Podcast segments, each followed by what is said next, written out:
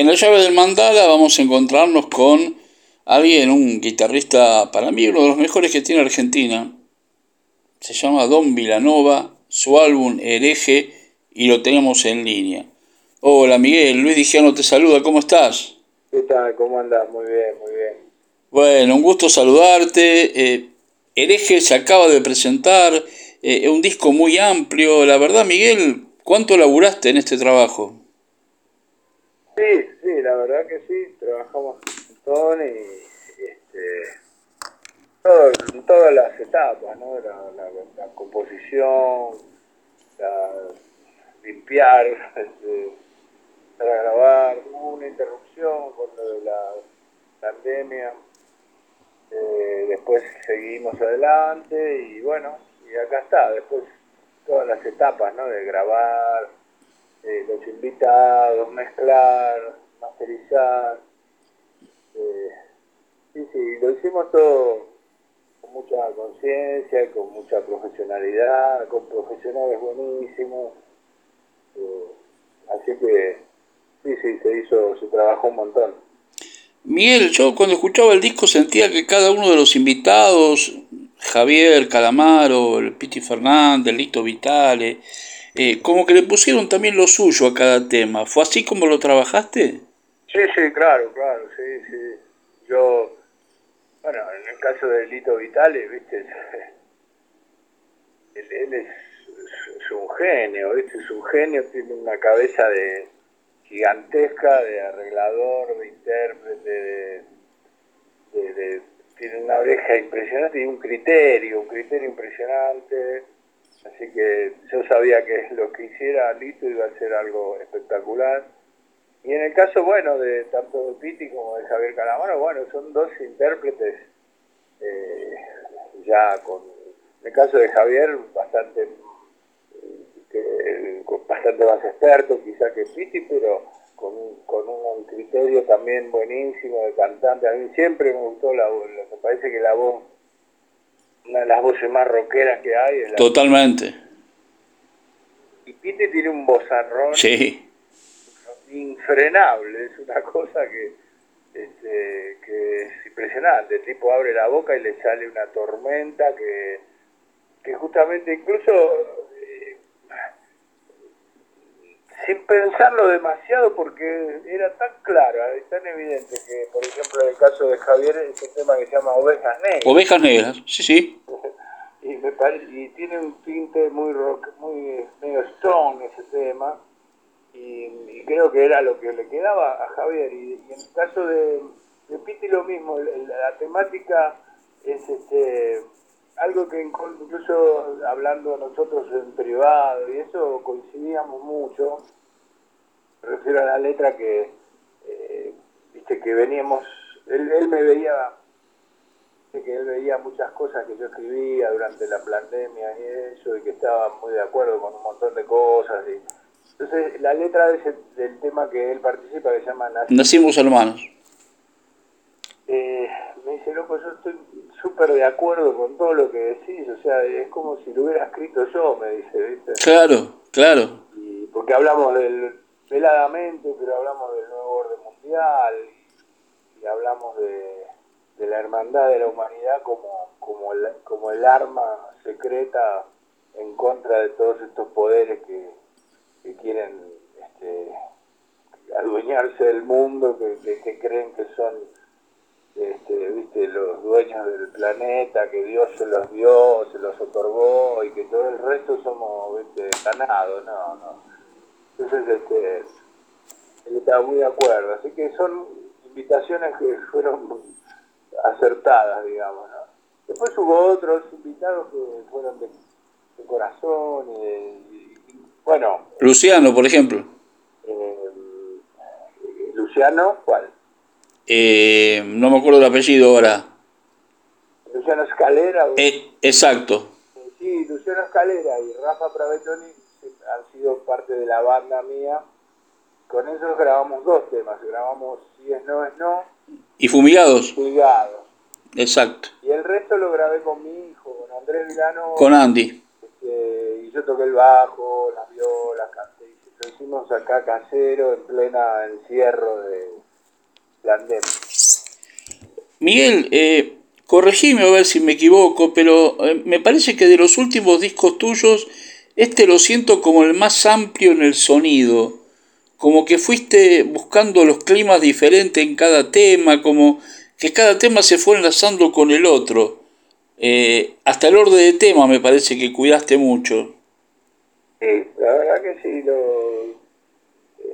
es algo que he ido tratando de aprender y de cultivar en los últimos discos, por lo menos, desde para tres o cuatro discos para atrás.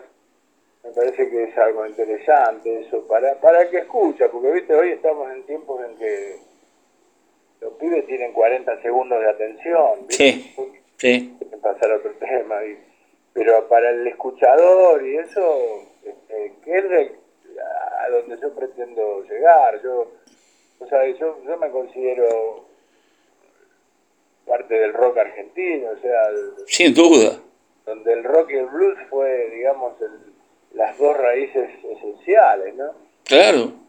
Y Entonces, bueno, yo siempre estoy siempre estoy yendo por ese, ese lado, más las, las tres variantes, digamos, más fuertes del blues, que es la cosa shuffle, la cosa blues y la cosa también latin blues o el blues así, ¿no? Sí, un poco latino, ¿no? Como es el caso de Nacimos Hermanos, ¿no? Exactamente.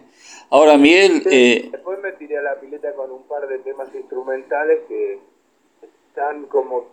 Tienen la pretensión, pobrecitos, de, de ir hacia el lado del jazz, en cuanto a su construcción, en cuanto a que eh, son temas que tienen varias modulaciones y, yo le quise dar como un tratamiento eh, propio, ¿no? Porque eso, la frase de, George Benson no, la tengo, ¿viste?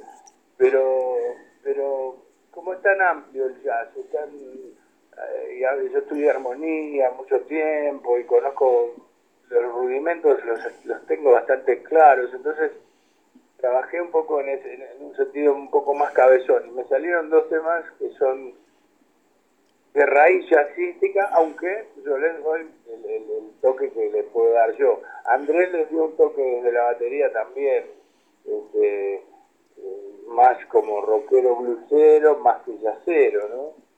Pero, pero me gustó, me gustó lo que quedó y son dos temas más de ruta, ¿no? De escuchar, de dejarse llevar por la música, no hay letra y entonces te podés, divagar por ahí, ¿no? Igual es un disco, Miguel, que no es para 40 segundos, ¿eh? es un disco para escucharlo completo desde el primero hasta el último, por lo menos a los que nos gusta eso, porque es para disfrutarlo, es para sentir la música, como vos decís, para viajar. Qué bueno, sí, gracias, yo te agradezco mucho porque realmente es el resultado de un viaje, ¿no? Claro. Vos, me conocés, así que vos sabés que esto arrancó hace 50 años atrás. sí, pero no, nunca paraste y siempre buscaste estar con el sonido adecuado, cada disco tiene su momento, y este me pareció tan amplio, me pareció tan escuchado como en vivo, que, que me encantó.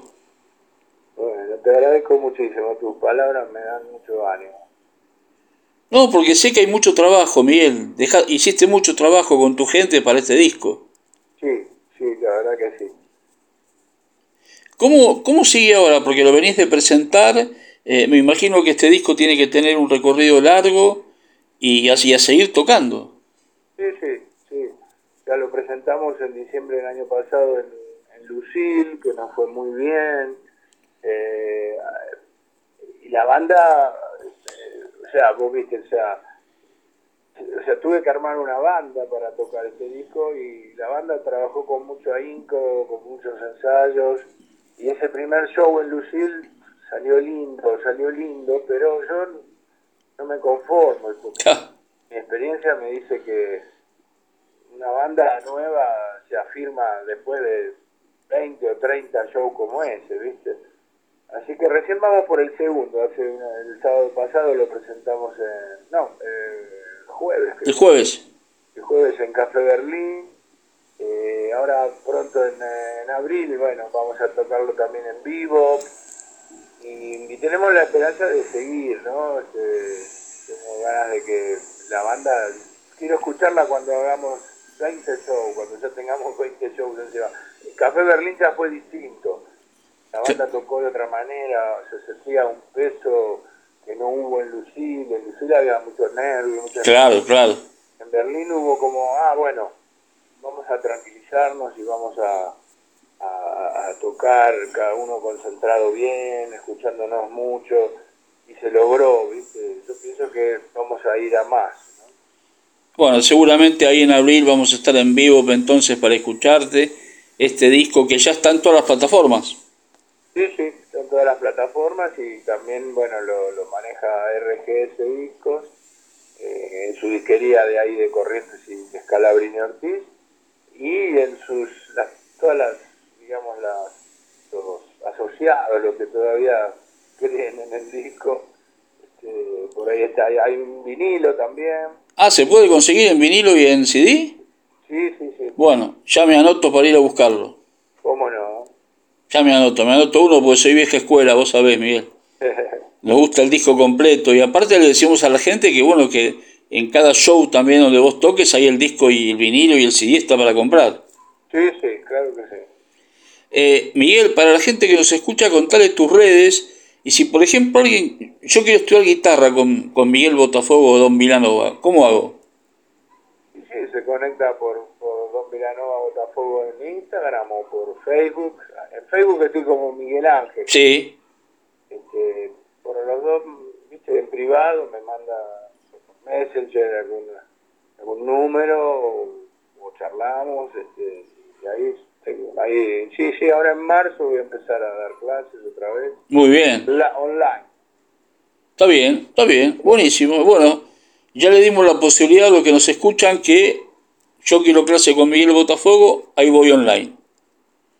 Y vos sabés que tengo el orgullazo, me enteré hace, ayer, ayer me enteré que un ex alumno mío eh, entró a tocar a Black Crowes. ¿Vepa? Nico Artúa, el hijo de Vitico. Exactamente, que allá se está, es muy bien, muy bien. Él fue alumno mío y, es un pibe tan humilde y tan tan buena gente que siempre me nombra, siempre dice que él estudió conmigo y, en fin, un montón de, de, piropos. Y, y, quería contarte, bueno, que ahora me voy para Cosquín Rock a la casita del blues. Sí, señor. Voy a tocar con una banda que suele tocar, que son todos cordobeses y voy a tocar en algunos otros lugares más de Córdoba y también en Merlo, San Luis. Me estoy yendo a Neuquén también a tocar este, a mediados de marzo. ¿Y ahí haces un recorrido por tu carrera, Miguel, en esos conciertos? ¿Cómo, cómo? En esos conciertos, ¿cómo preparas el show, el listado de temas? ¿Haces un recorrido por todos tus temas? Hay algunos temas, claro, ah, solemos hacer algunos temas viejos, algunas versiones de temas de por ahí, como una una especie de homenaje al blues argentino, viste, con algunas versiones de papo, o, viste, hacemos, eh, yo me gusta hacer, qué sé yo, me gusta mucho un tema de Pitti, sí. Eh, alguno de David Lebón, me copado por el diablo, a ver, también me gusta hacer algo de em, eh, de la Mississippi, o sea, es como una especie de homenaje al blues argentino. Muy bueno mezclado con algunas cosas mías y por ahí también incluso a veces hasta un clásico en inglés, ¿no? Bien. Y después, bueno, voy a estar el 3 de marzo en Tribus, Santa Fe, que es un local extraordinario que tienen ahí, con, mucha movida, con mucha movida, mucha gente de Santa Fe y de todos lados pasa por Tribus. Eh, así que bueno, eh, estoy eh, muy contento porque estoy con bastante actividad. Genial, genial. Eh, Miguel, además hay, hay algo, ¿qué sentís cuando, a mí por lo menos me pasa, ¿no? Por ahí escucho algunos de tus primeros temas, escucho Durazno de Gala y me parece tan, tan vigente como cuando los escuché por primera vez. Son eternos, son temas que son para siempre. Bueno, gracias por tu apreciación. La verdad que fueron concebidos con ese criterio, ¿no? como fue concebido todo en nuestro rock argentino. Claro. ¿Viste? Porque pasa lo mismo cuando escuchamos Maná y Papo Blues. Totalmente. cosas de pescado de, Luis Alberto, la cofradía de la Flor Solar. Creo que hemos sido una camada de músicos y yo me anoto, digamos, en los herederos un poquito porque empecé después de todo. Sí, claro, por supuesto. Este, pero, pero creo que todos heredamos esa cosa de, de dejar obra y de, tocamos cosas profundas, por mucho que por ahí a veces vos decís, pero este es un, estilo sencillo, pero a pesar de esas cosas, ¿viste? creo que hemos hecho cosas que quedan, y vos sabés que tengo muchos, muchos pibes jóvenes que me encuentro con las provincias y me hablan de Durán y yo no la puedo creer porque digo, este pibe no, le corresponde. No, pero es así. Porque en estos tiempos, Miguel, donde todo es tan rápido, donde todo está en moda, ¿no? Y los temas pasan y pasan y pasan los artistas, el toque argentino está ahí y tu música está ahí y sigue. La verdad que eh, tengo, eso me da una mucha alegría y y como es este, vos sabés que también el otro día estaba una, un amigo me dice, che, el vinilo de Durazno de Gala está, lo están vendiendo en, no sé en qué, esto, Mercado Libre. Sí. Dice, hay, hay algunos que van hasta 60 lucas. Sí, totalmente. Este, me quedé alucinado. No sabés cómo yo los atesoro porque los tengo todos. Qué. Y eso nunca los venderé, estarán siempre acá en mi casa. Qué bueno. Todo el rock argentino. Te agradezco por favor. Bueno, Miguel, mil gracias por esta entrevista, la admiración de siempre, el cariño y la verdad que felicitaciones por este disco hereje que te tiene que dar muchas satisfacciones y nos vemos pronto en cualquier concierto acá por Buenos Aires. ¿Cómo no? El 12 de abril ahí en vivo. 12 de abril. Bueno. Ahí vamos a estar. Un abrazo grande. Y ahí vamos y me llevo el disco, ahí me lo compro. ¿Cómo no? Claro. Abrazo, Miguel, gracias. abrazo grande. Abrazo. SADAIC, Sociedad Argentina de Autores y Compositores, sponsor oficial de la cobertura Cosquín 2023 de Radio Tupac. Cátulo Tango, en el corazón del abasto. La mejor experiencia de tango en Buenos Aires. Un show con lo mejor del tango clásico y moderno. La pasión por el tango más viva que nunca. Te esperamos. Cátulo Tango. Escuela Taller de Música Rubén Ferrero. 35 años de experiencia. Enseñanza integral en historia, análisis, audio perceptiva y teoría musical. Piano, canto, bajo, guitarra, ensambles rítmicos, vocales e instrumentales. Exploramos el folclore, lo étnico, lo urbano, jazz, tango y fusión. Ingreso desde los 10 años, sin límite de edad. Estamos de lunes a viernes de 10 a 20 horas y los sábados de 10 a 13 en Biel 1272, Cava. Contactanos al 15 56 40 26 28 o al 15 33 04 96 73 o ingresa a www.rubenferrero.com.ar. Te esperamos. Chau que presenta Pegu, Tiempo de Brotes. El Galipún está por llegar, de nuevo vuelvo hacia mi lugar. El canto patagón presente en Cosquín 2023. Va anunciando que otra vez. Pegu, seguidos en las redes. Está de pie. Muy pronto, lo nuevo en plataformas digitales.